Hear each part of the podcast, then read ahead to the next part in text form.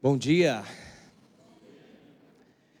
Depois de um dia aí de, de folga, né, para a turma. Quem estava aqui semana passada? Ó, oh, que bom. Muita gente veio também. Pessoal, nós vamos continuar os nossos estudos na declaração de fé da Fraternidade Reformada Mundial. E só para a gente avisar o que, que nós já vimos até o momento. Nós já vimos seis capítulos. A doutrina de Deus foi o primeiro capítulo que nós vimos, isso em maio do ano passado, quando nós começamos a estudar. Vimos sobre o mal e o pecado, vimos sobre a pessoa e a obra de Cristo, a pessoa e a obra do Espírito Santo e a obra de salvação realizada por Deus. E por último, nós vimos vida cristã. Isso foi a nossa última aula, falamos sobre experiências espirituais, piedade e alguns outros assuntos que, que nós temos que ver ainda? E como eu fiz um compromisso com vocês, nós faremos isso até o final desse ano. As Escrituras Sagradas, que nós vamos começar esse tema hoje, a igreja, a tradição, missão e evangelismo, lei e ética e escatologia. Isso nós, nós vamos ver até o final é, deste ano. Uh, parece ser muita coisa, mas os primeiros capítulos eles são muito maiores em conteúdos do que esses últimos aqui.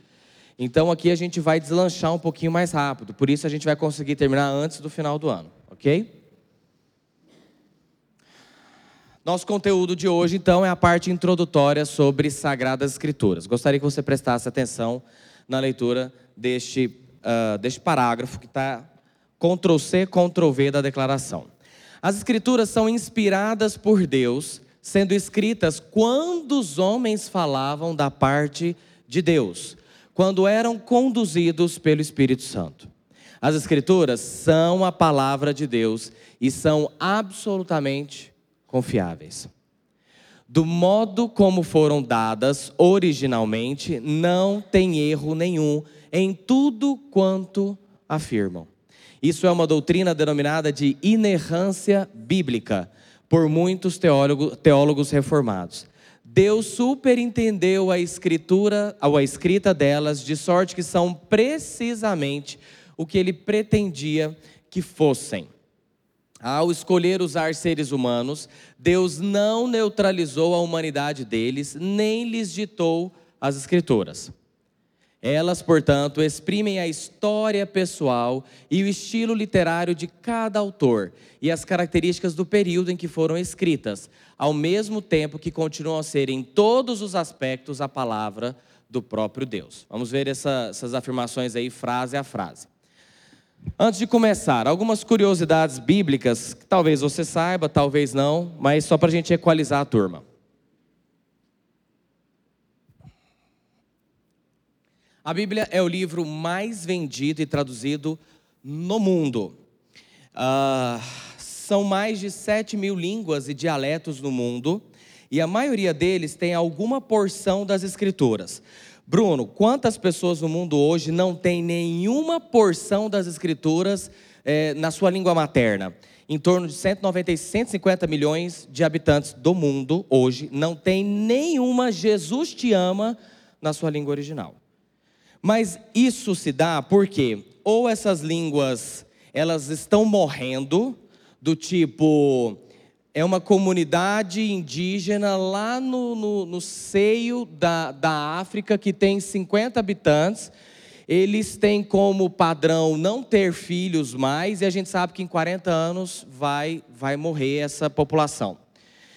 É mais ou menos isso, tá? Porque o trabalho de tradução bíblica é um trabalho extremamente complexo e demorado. Por quê? A maioria das línguas, elas não tem alfabeto, não, não tem a parte escrita, ela só é oral. O que, que as sociedades bíblicas mundiais fazem? Eu já contei isso para vocês aqui. Elas entram, por exemplo, dentro de uma tribo dessas, aprendem o que, que é água, o que, que é Deus, o que, que é terra, o que, que é eu, o que, que é você, no linguajar dessa tribo desenvolve um alfabeto escrito. Depois de desenvolver o alfabeto escrito, alfabetiza toda a tribo ao mesmo tempo em que as escrituras estão sendo traduzidas para aquele novo alfabeto que acabou de surgir. Isso é um trabalho que leva anos e anos. Portanto, se eu tenho uma tribo que vai desaparecer daqui 10, 15 ou 20 anos, o trabalho não será feito a tempo de essas pessoas ouvirem sobre o amor de Deus na língua materna deles, tá? Então hoje nós temos no mundo em torno de 150 milhões que não tem nenhuma porção das escrituras na sua língua materna. Mas não é o que acontece com a maioria das línguas no mundo. Portanto, é o livro mais traduzido no mundo. É o livro mais vendido de todas as eras. As, a gente tem estatísticas muito divergentes, por isso eu não, não trago nenhum número para vocês, porque é, nada muito confiável, tá? Mas é o livro mais vendido de todas as eras, de todos os tempos. O nome Bíblia, a palavra Bíblia, ela não está nas Escrituras. Também já falei isso aqui para vocês. Então você não vai encontrar de Gênesis a Apocalipse a palavrinha Bíblia. Você encontra escritos, palavra de Deus, palavra profética, profecia, oráculos, mas a palavra Bíblia não tem. O que significa Bíblia? A Bíblia vem do grego biblion, que significa livros ou rolos.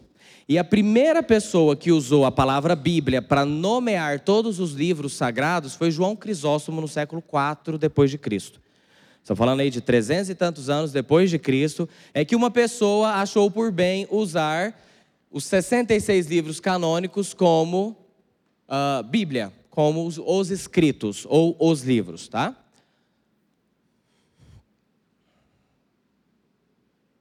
Essa eu falo para vocês. Qual é o maior livro da Bíblia?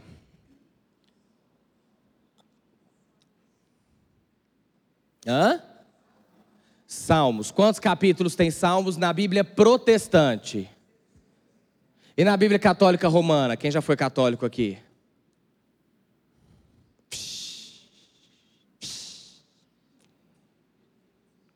Cento e cinquenta. Na Bíblia católica ortodoxa, igreja grega, igreja russa, igreja armênia. 151. Tem um salmo a mais, tá? Mas na Bíblia protestante, 150. Qual é o menor livro da Bíblia?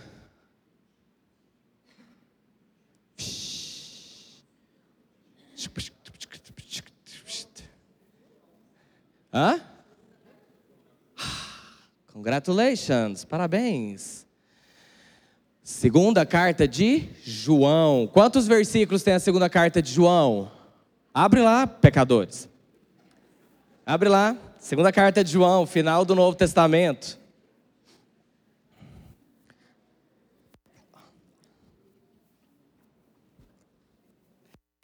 Segunda carta de João, olha lá, quantos versículos tem? Hã? Treze, treze versículos. Devolvo a pergunta para vocês: qual é o menor livro do Antigo Testamento? Segundo João é da Bíblia toda, mas do Antigo Testamento, qual é o menor livro?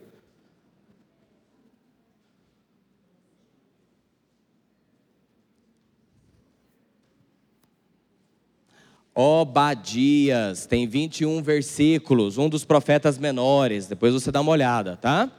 Mas da Bíblia toda, maior livro, Salmos, menor livro, segundo Segunda carta do apóstolo João. Qual o maior capítulo da Bíblia? Esse é falso. Salmo 119, 176 versículos, salvo engano. E o menor capítulo da Bíblia?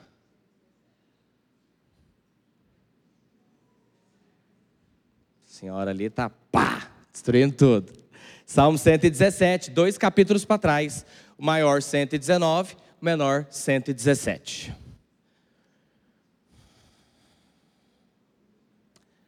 Quantas vezes a expressão não temais está escrita nas Escrituras? Legal isso. É legal. Hã?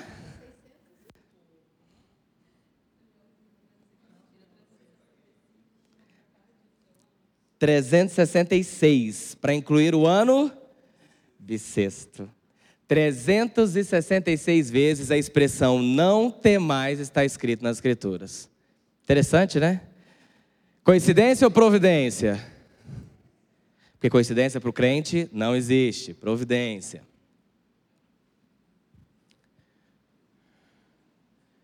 Primeiro livro a ser escrito. Ó. Muito provavelmente Jó. A gente não sabe quem escreveu Jó, tá? Se foi Moisés, aí coloca ele junto com o Pentateuco, talvez não seja o primeiro. Mas se não foi Moisés, se foi o cara do Jó mesmo, foi lá 1900 e uns quebrados. Estamos falando de 500 anos antes do Pentateuco. Então, talvez ele tenha sido mesmo o primeiro livro a ser escrito. E o último livro a ser escrito? Apocalipse, ok, Apocalipse, tá? Provavelmente na década de 90 depois de Cristo. 90 é alguma coisa aí da nossa era, ou da era de Cristo. Essa é interessante.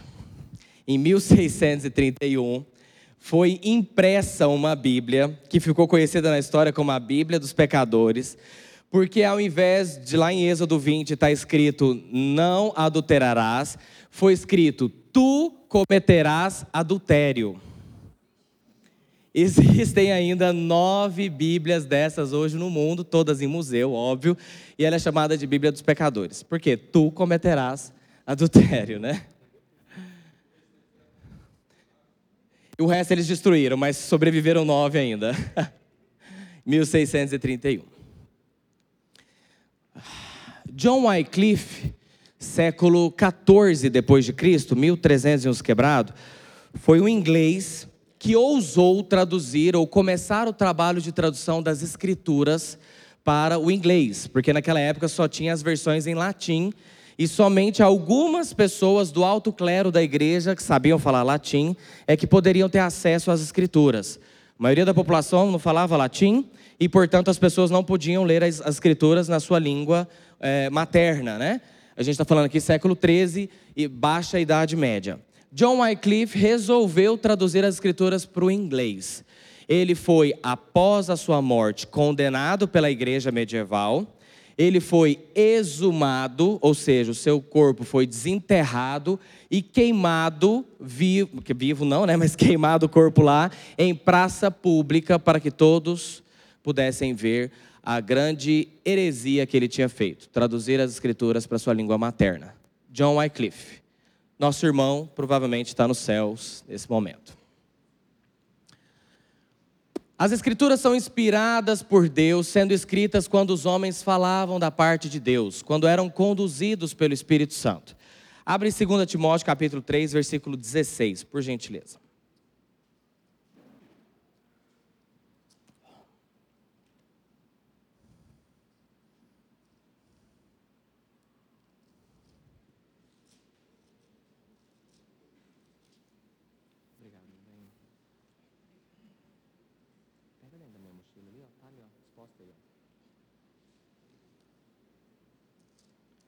2 Timóteo 3,16.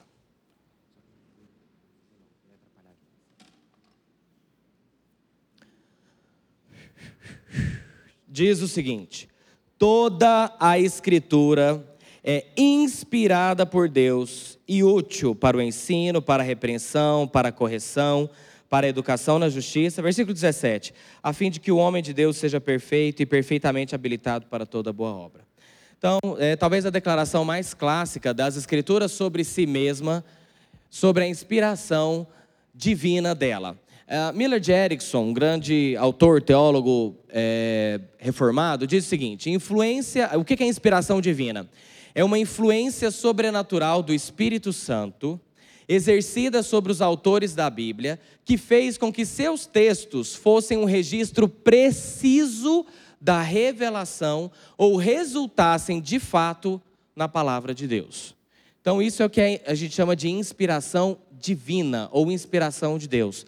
Todos os textos bíblicos eles foram inspirados por Deus. Uh, isso foi um ditado? Será que Deus ditou? Vai lá, escreve assim, Moisés. No princípio, Deus criou os céus e a terra. Será que isso foi um ditado? A gente já olha isso, tá? Aqui a gente traz o, a expressão também revelação divina, ou o significado disso, né? Revelação divina. É, lembrando que a gente sempre bate nessa tecla aqui. Quando a gente utiliza a palavra revelação, a gente está querendo dizer a, a inspiração de novas verdades, ou trazer novas verdades para o povo de Deus. Nesse sentido, de acordo com o que nós cremos, não existe mais revelação porque Deus não está trazendo novas verdades para o povo, ok? A verdade que Deus quis revelar para nós, ela já está completa, finalizada com a escrita de Apocalipse. Quando os apóstolos morreram, a revelação cessou. E tudo que Deus quis falar para o seu povo cessou também. Então, novas verdades o Senhor não está trazendo para nós. Portanto, a gente tem que tomar cuidado quando a gente utiliza esse termo, revelação, revelar novas verdades, tá?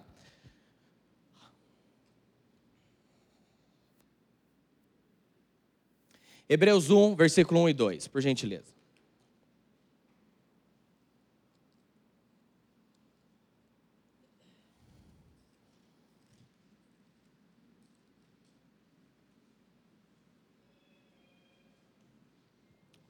Hebreus 1, versículos 1 e 2 diz o seguinte: Havendo Deus, outrora, em outro momento, falado muitas vezes, de muitas maneiras, aos pais pelos profetas, Quais são essas muitas maneiras? Visão, a, é, aparição de anjo, a, sonhos, voz. Então, havendo Deus outrora falado muitas vezes, de muitas maneiras aos pais, pelos profetas.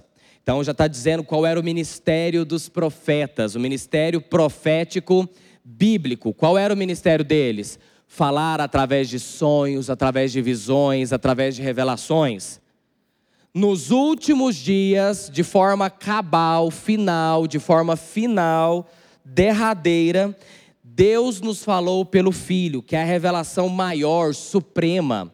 Quando os profetas falavam no Antigo Testamento, eles falavam, mas falavam vendo a sombra de Cristo. Augusto Nicodemos tem uma expressão muito legal quando ele diz isso, né? Imagina aqui, ó, presta atenção, olha aqui para mim. Imagina eu aqui, tá? Tô conversando com um amigo aqui, e tem uma pessoa vindo lá de trás. Ela não me vê, ok? Porque ela está vindo lá de trás, então ela não está me vendo. O que, que ela está vendo de trás? Minha sombra, ou no máximo as minhas costas. A partir do momento que ela vem caminhando, que ela vem se aproximando, ela estava lá a 300 metros de distância. Ela viu um pontinho, um borrado, sei lá que cor que é isso aqui, vi ali. E aí ela vem caminhando, cada vez mais vai ficando mais definido. A cabeça vai ficando mais definido, o tórax vai ficando mais definido, os membros inferiores e vai vindo, vai vindo. Até que ela chega do lado. Quando ela chega do lado e olha, ela vê o meu perfil inteiro. E quando ela passa, ela consegue me ver completamente. Imagina a revelação bíblica dessa mesma forma. Moisés estava a um quilômetro de distância do Messias, mas ele já viu alguma coisa. Elias, Isaías já estava muito mais próximo, 200, 300 metros, tanto que Isaías profetizou sobre Cristo coisas muito claras, né? É, Isaías 53, o capítulo do servo é, sofredor, desculpa, é muito claro sobre os sofrimentos de Cristo. Até que chega João Batista, que está do lado de Cristo. E nós, olha ele aqui. Para nós é muito mais claro toda a história bíblica, toda a revelação do que foi para Moisés, do que foi para Adão, do que foi para Noé, do que foi para Elias, para Zacarias, Malaquias, até mesmo para João Batista. Para nós é muito mais claro. Então ficou claro para nós. Nos últimos dias, Deus falou através do Filho, que é a revelação máxima. Portanto, quando a gente vê Moisés falando sobre graça, parece que não encaixa 100% sobre a graça que Paulo fala. Por quê? Porque Moisés tinha um vislumbre da graça. Ele estava distante ainda do ápice da revelação, que era o Messias. Já Isaías, quando fala sobre graça, está muito mais próximo do que a gente compreende quando Paulo fala sobre graça.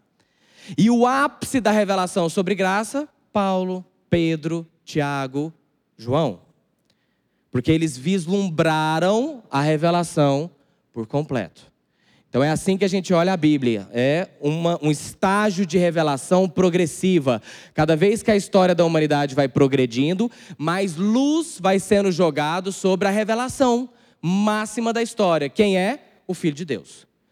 Tudo é sobre ele, né? Todos os livros da Bíblia é sobre quem? Sobre Cristo. Não é sobre graça, não é sobre, apesar de falar sobre isso, mas não é sobre misericórdia, bondade não é sobre isso. A Bíblia é sobre uma pessoa só, o Filho de Deus, que é o ponto máximo da revelação. Nesses últimos dias nos falou pelo Filho, a quem constitui o herdeiro de todas as coisas, pelo qual também fez o universo. Isaías 1, por gentileza.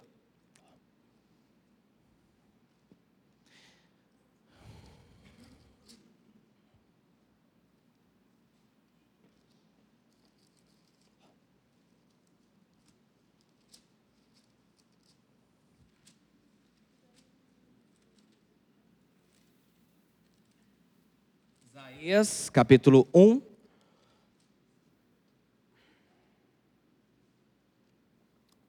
A expressão aí no parágrafo, né? É, sendo escritas quando os homens falavam da parte de Deus. Olha que legal, Isaías começando a sua profecia. Visão, visão, visão, cai com Hebreus lá, capítulo 1, né? Outrora Deus havia falado de muitas formas, de muitas maneiras aos pais pelos profetas. Nós estamos num profeta aqui, Isaías.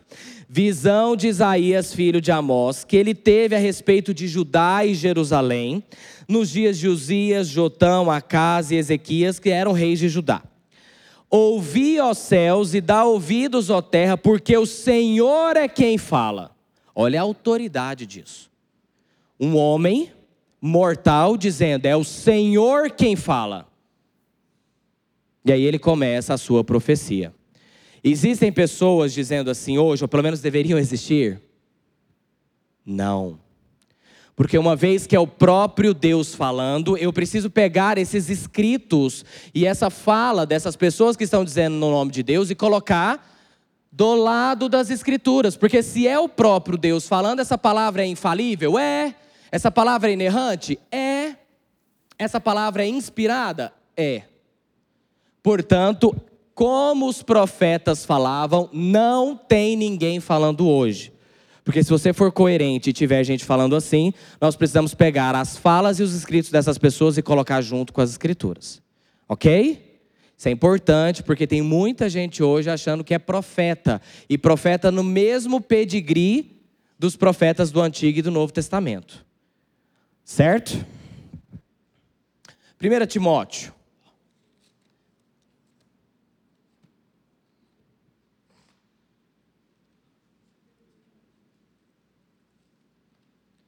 Primeira Timóteo capítulo 3.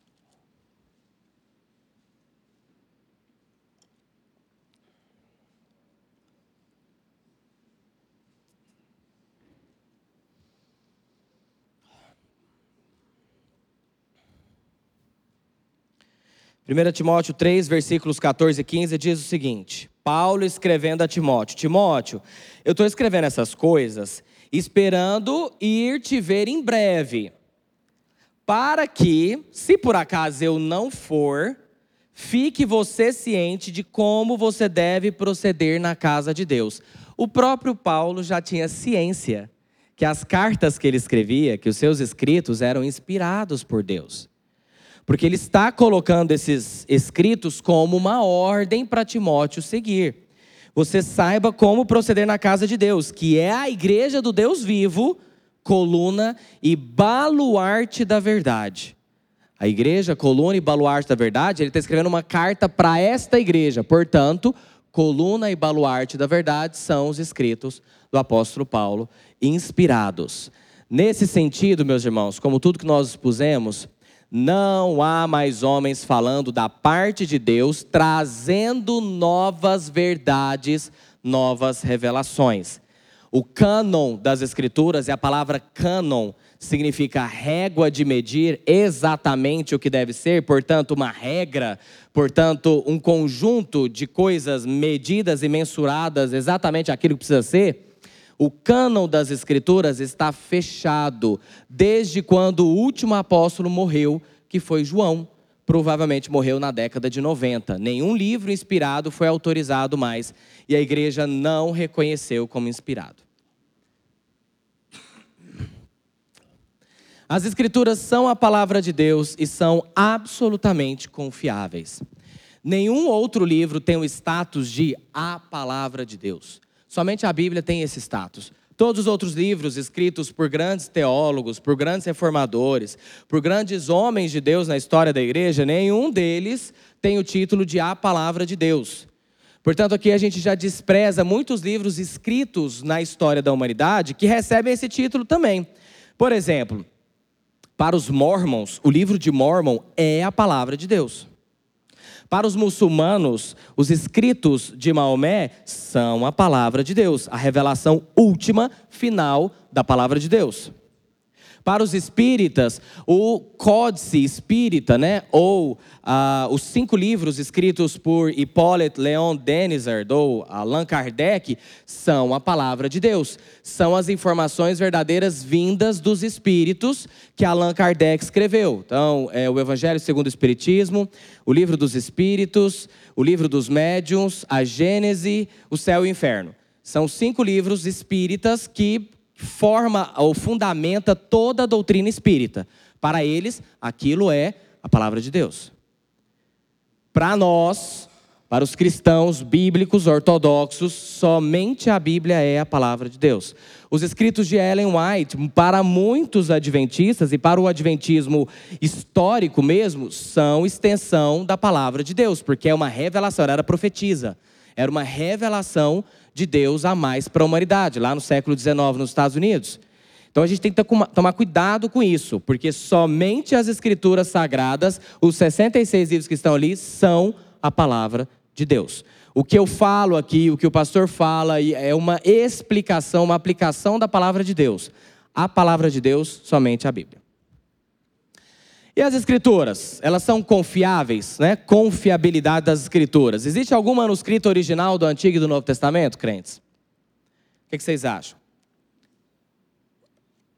Vocês acham que lá no Vaticano, ou em algum museu, museu britânico, algum museu, você tem o original escrito por Paulo? Por Pedro, Tiago, Moisés?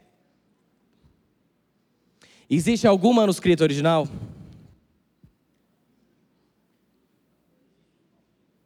Oi? Os papiros arquivados? E os rolos do Mar Morto? Será que tem algum original lá?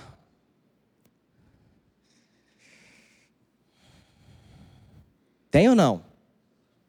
Será que lá no, no, Museu do Vaticano, lá dentro de Roma, não tem nenhum original que Paulo escreveu?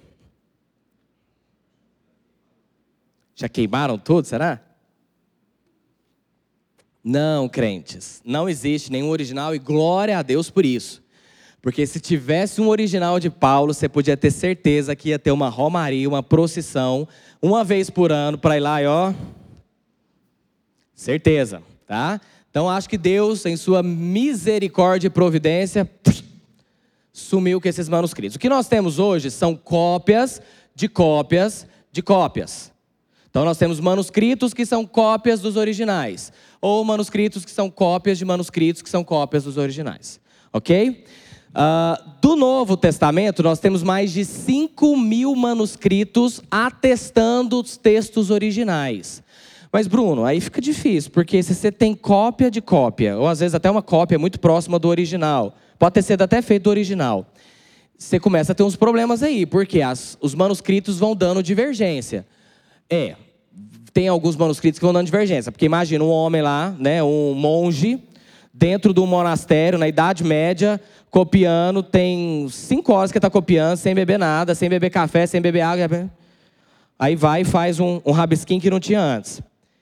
E aí daquele ali vai virar um outro manuscrito. E aí o outro, ao invés de fazer aquele rabisquinho, faz um outro rabisquinho maior e coloca um outro rabisquinho. Então, existe uma ciência hoje que é estudada em várias universidades do mundo que se chama manuscritologia ou baixa crítica. Qual é o objetivo dessa ciência? Pegar todos os manuscritos e tentar chegar o mais próximo possível do texto original. Já que a gente não tem o texto original para falar confere, não confere. É, e nós temos manuscritólogos e gente que estuda isso, vários teólogos que vivem a vida para estudar isso. Vai lá nos textos, manuscritos mais antigos que tem, dentro de museus, hoje a maioria é tudo digital, né? já está tudo digitalizado, e estuda isso daí para chegar ao texto mais próximo do original. Bruno, qual é a confiabilidade que as escrituras que nós temos hoje é de fato o texto original? A baixa crítica diz para a gente que 95% do texto bíblico que nós temos hoje é de fato original. 95%. Tá? Então, ao longo de dois mil anos de história da igreja, e tem muita gente que despreza a teologia. Não, para que teologia? Vamos ler a Bíblia. Eu falei, é, irmão, se não tivesse teologia, como é que você ia ler a Bíblia no português? Não é isso? Se não tiver teologia, se não tiver gente que dando a sua vida para estudar isso, como é que a gente vai ler a Bíblia no português? Como é que a gente vai saber que esse texto aqui, de fato, foi o que Deus inspirou Moisés para escrever? Portanto, 95%. Bruno, quais são. É, assim, tem, tem algum texto que é muito disputado? Tem. Tem três partes que é muito disputado. Eu já vou dizer para vocês, porque talvez algum liberal na vida vai dizer para vocês assim: ah, a Bíblia não é confiável, não. Olha lá. Vamos lá, nos três textos. Final de Marcos. Abra sua Bíblia aí, crente. É importante isso para você, viu? Escuta o que o tio Bruno está falando. Final de Marcos, capítulo 16.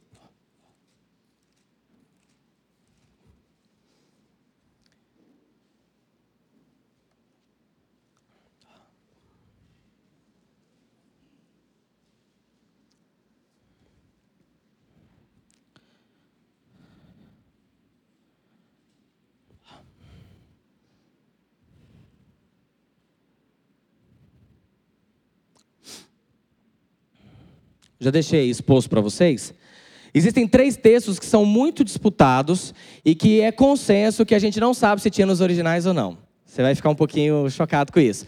Mas não muda em nada as verdades bíblicas, porque são textos que não, que não estão diretamente ligados aos fundamentos bíblicos diretos, ok? Finalzinho de Marcos, a gente sabe, todo mundo concorda que até o versículo 8 é, foi Marcos que escreveu. Só que olha como é que acaba o versículo 8. E saindo elas, fugiram do sepulcro, porque estavam possuídas de temor e de assombro, e de medo, nada disseram a ninguém. Quando viram o, o espectro lá, né, do suposto Jesus ressuscitado, as mulheres saíram de, de temor e medo e ficaram com medo e saíram correndo. Provavelmente, tá? Que pode ter acontecido. A igreja primitiva falou, mas o evangelho de Marcos, o primeiro a ser escrito, terminar desse jeito, não vai rolar. Vamos pegar e adicionar algumas coisas que a gente tem nos outros evangelhos. E a partir do versículo 9 até o versículo 20, é, a maioria dos cristãos é consenso de que não foi escrito por Marcos. Então a gente não sabe se tinha no texto original de fato ou não. Mas interfere em alguma coisa? Não, porque isso aí tudo está atestado pelos outros evangelhos, ok? João capítulo 8.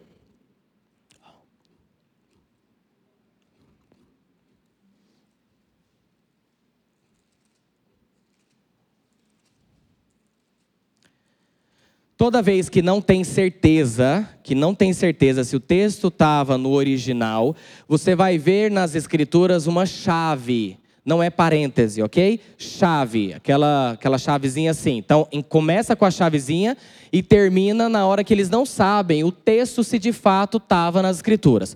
Olha aí, João capítulo 7, no último versículo, que é exatamente o versículo de número 53 abre chaves e está lá. E cada um foi para sua casa. Versículo 1 do capítulo 8. Jesus, entretanto, parará, vai até o versículo 11 e fecha as chaves. A maioria das Bíblias vão estar desse jeito, se não todas aqui. Que história que é essa? É a história da mulher adúltera. Lembra a história da mulher adúltera? Aquela que ela foi exposta em praça pública, um monte de gente, apedreja, apedreja. E Jesus estava escrevendo no chão, e aí Jesus só disse assim: quem não tem pecado, que atire a primeira pedra. O que aconteceu? O povo foi? E aí Jesus pergunta para a mulher: onde estavam? Onde estão os que te acusavam? Né? E ela vai e não peques mais. Essa é a história que a gente não tem certeza se estava no original ou não do livro de João. E o último texto, que é muito disputado, primeira carta também de João, abre lá.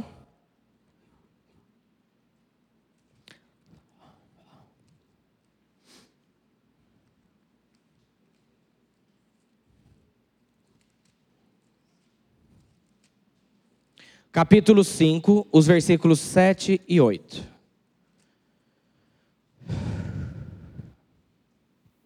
1 João 5, 7, 8. É importante que você abra para você ver a, as chaves, tá bom? Versículo 7 está assim: Pois há três que dão testemunho, abre chaves.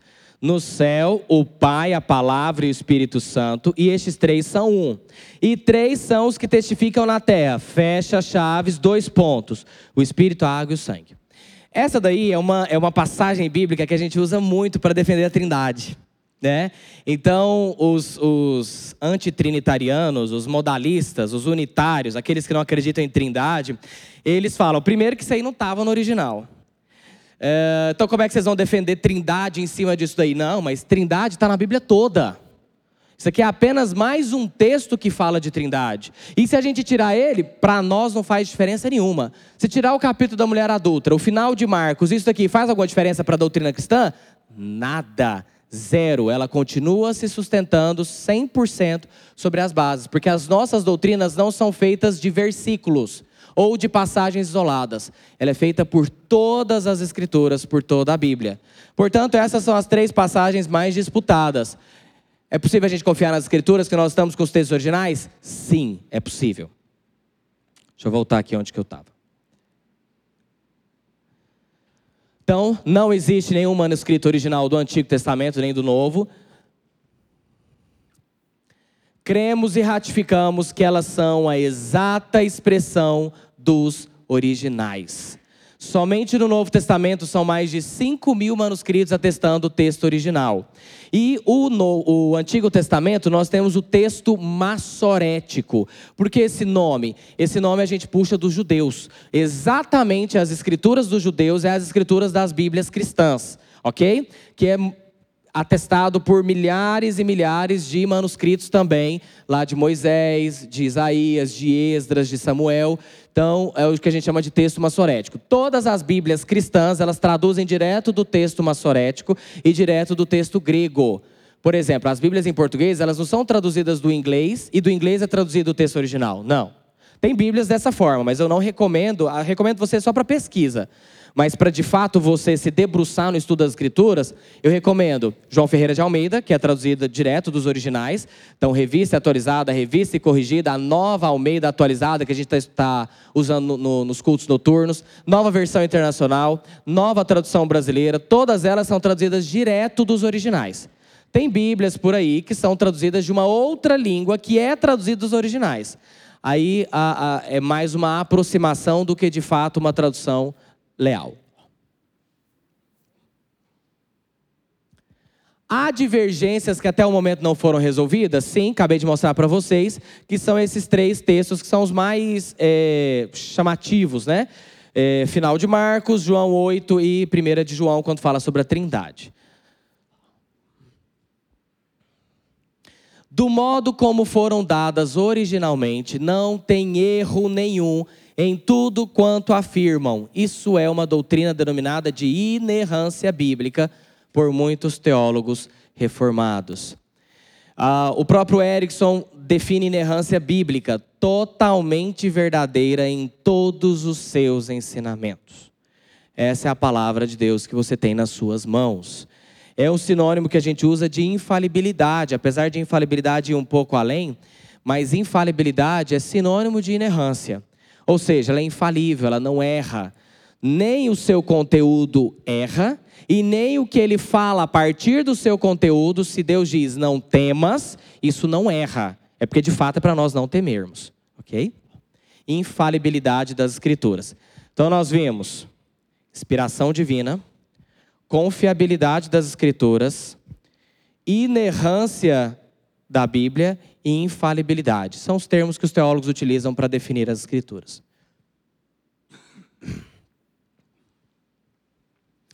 Cremos e ratificamos, confirmamos que elas são a exata expressão do que Deus quis revelar ao seu povo. Nada mais, nada menos. Isso é importante, gente, muito importante, porque tem gente querendo adicionar verdades, como eu disse para vocês, na revelação bíblica. E o que Deus quis falar para o ser humano, para a raça humana, e não é para mim, para você somente, mas para toda a raça humana, está aí, nas suas mãos. Ele não quis falar nada mais, nada menos. Isso é importante porque onde a Bíblia se cala, nós calamos. Se a Bíblia não fala a respeito de algo e nem dá pistas de como a gente chegar lá, a gente se cala.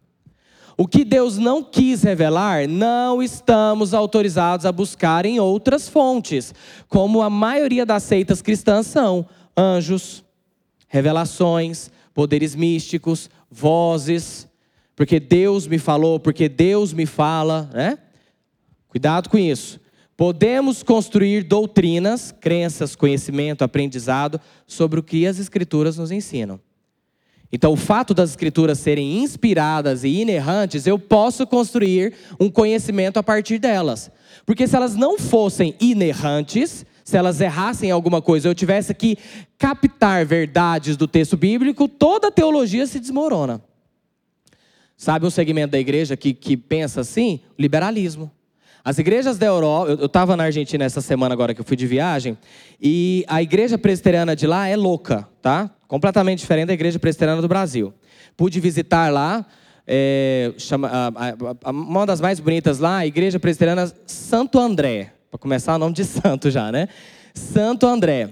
Morta. Sabe o que é morta? Morta, enterrada.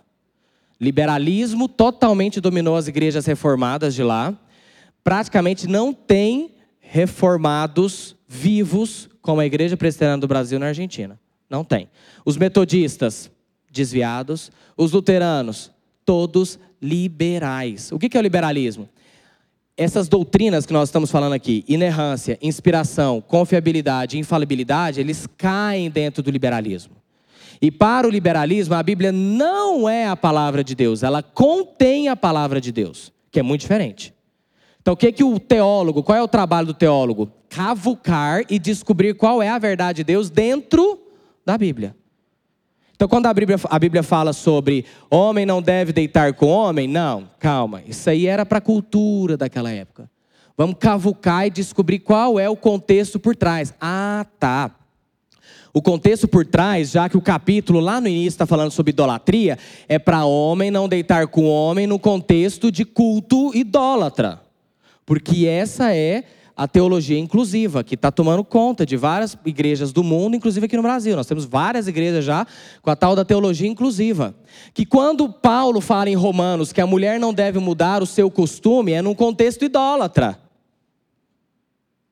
E na verdade, não. Porque na verdade, a, a idolatria é resultado da mulher deitando com a mulher e do homem deitando com o homem. E aí eles passam a adorar a criatura, mas há uma bagunça nisso daí. Liberalismo está chegando, batendo na nossa porta. Ainda nós vamos estar vivos para ver o liberalismo batendo na porta de todas as igrejas, inclusive da Igreja Presbiteriana do Brasil. Porque as igrejas presbiterianas da Argentina, a americana, a maior igreja presbiteriana dos Estados Unidos, as igrejas reformadas da Europa, todas elas um dia foram como nós. E o liberalismo bateu na porta, abriu-se a porta e fez o que fez. Devastou as igrejas. Então, o que nós estamos fazendo aqui é preparando todos vocês e nos preparando para o que vai acontecer nos próximos anos. Para que nós falamos, não, isso está errado. Eu aprendi que era inerrância. A Bíblia é inerrante, a Bíblia é infalível. Ela é a palavra de Deus, ela não contém a palavra de Deus. Portanto, tudo que ela fala sobre práticas de fé, moral, é o próprio Deus falando.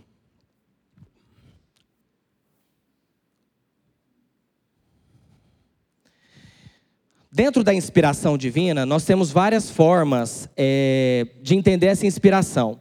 Tem gente que entende que era uma inspiração dinâmica. O que, que, é isso? Deus usou a faculdade, a capacidade do homem, as habilidades dele e foi ali meio que direcionando, mas pegou a cultura dele, pegou os pensamentos, o que ele quis colocar, se ele quis colocar alguma frase, alguma expressão, enfim, foi ajustando ali para fazer a palavra de Deus. Existem outras pessoas que entendem que foi um ditado, né? Como eu disse para vocês no início, que Deus falou lá, oh, Moisés, escreve aí. É, no princípio, Deus criou os céus e a terra. Então, Berish, Yehud, Varred, e vai lá, escreve. Mas não, a forma como nós cremos, a teologia reformada, é o que a gente chama de inspiração verbal. O que, que é isso?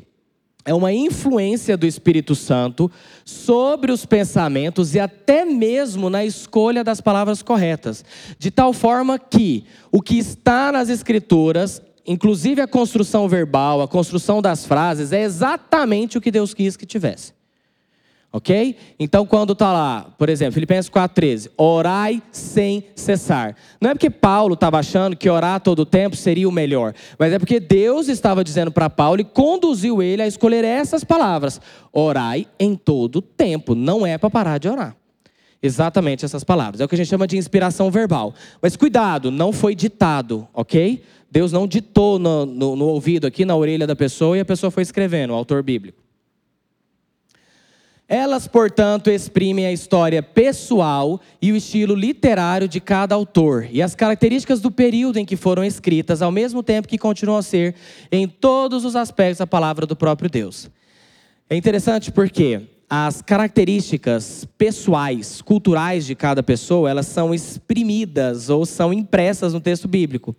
A gente, por exemplo, vê o, os evangelhos de Marcos e Mateus é, é, de pessoas menos, menos cultas, né? um pouco mais ignorantes, no sentido de menos conhecimento. Já quando a gente vê no original, tá? Porque as escrituras, quando a gente traduz, perde um pouco disso.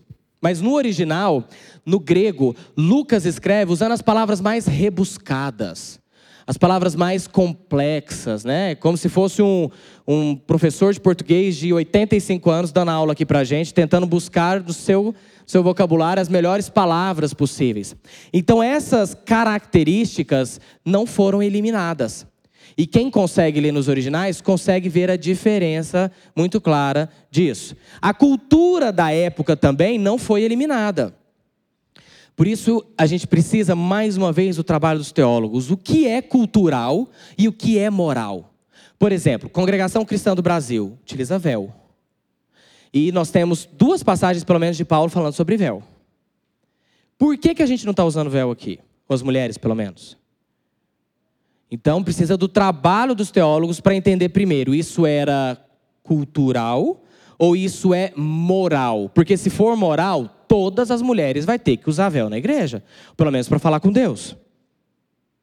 Né? É, e tantas outras coisas das culturas daquelas, daquelas, daquelas épocas que a gente precisa entender. Isso é cultural ou é moral?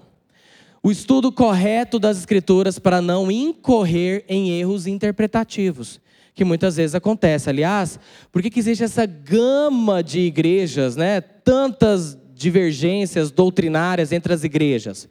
Eu acredito, boa parte, não só, mas boa parte, erros interpretativos. Interpreta-se algo que já foi interpretado, estudado milhares de vezes, mas não, eu entendo diferente. E vai ser assim. Vou abrir uma igreja para mim agora. E é assim que acontece. Erros de interpretação. Bom, estamos chegando no final é, um panorama geral das Escrituras agora, ok? Eu vou precisar da ajuda de vocês. Quantos testamentos tem nas Escrituras? Dois testamentos, óbvio, né? Primeiro testamento. Vamos, gente. Antigo e o.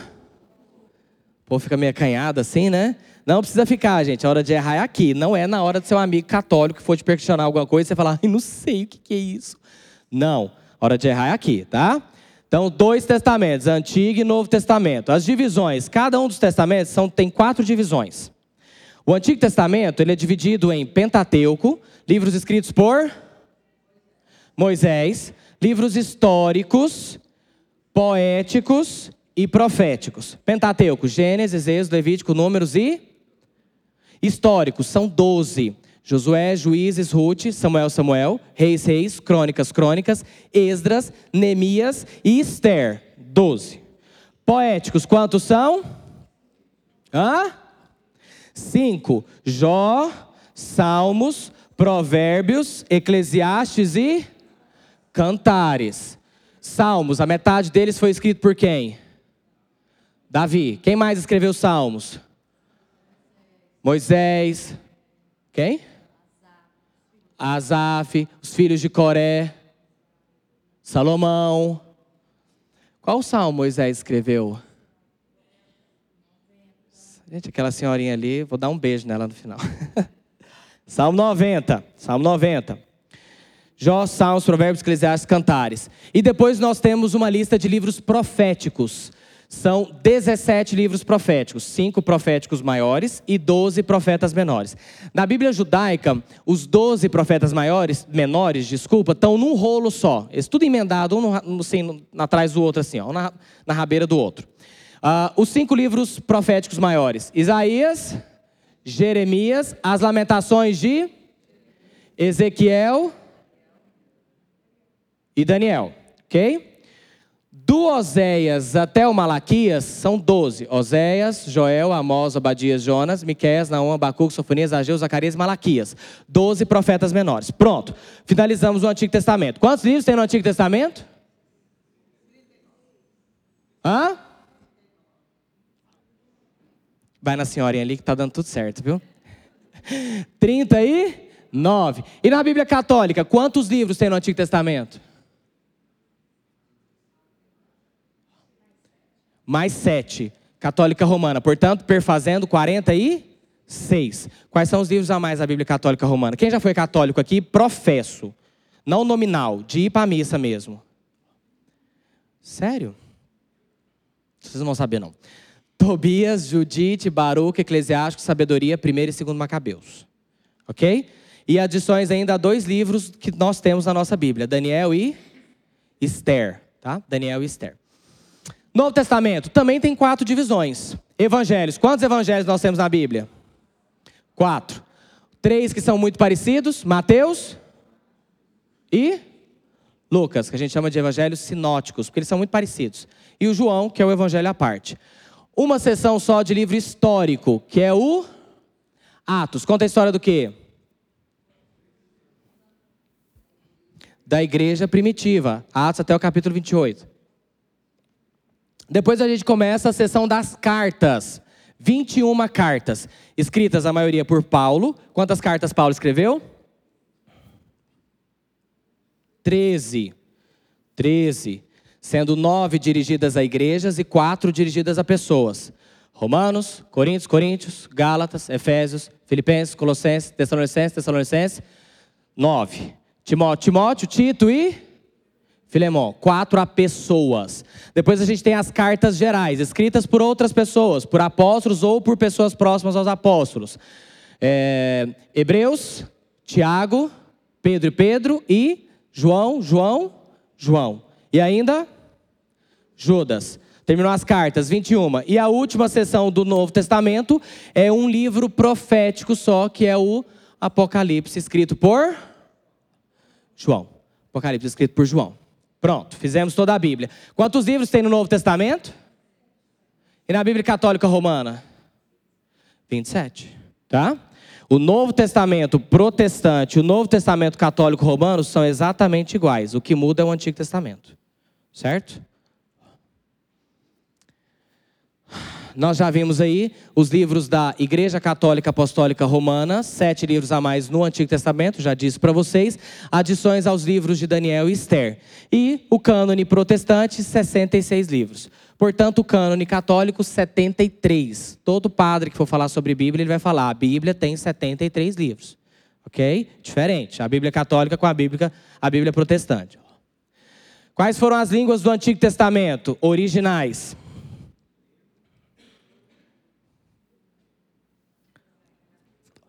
Hebraico e a maioria foi escrita em hebraico. Alguns pedacinhos de Esdras e alguns pedacinhos de Daniel foram escritos em aramaico. Mais uma outra passagem. Mas a maioria foi escrita em hebraico. E o Novo Testamento foi escrito no quê? O original. Grego. Grego, ponto.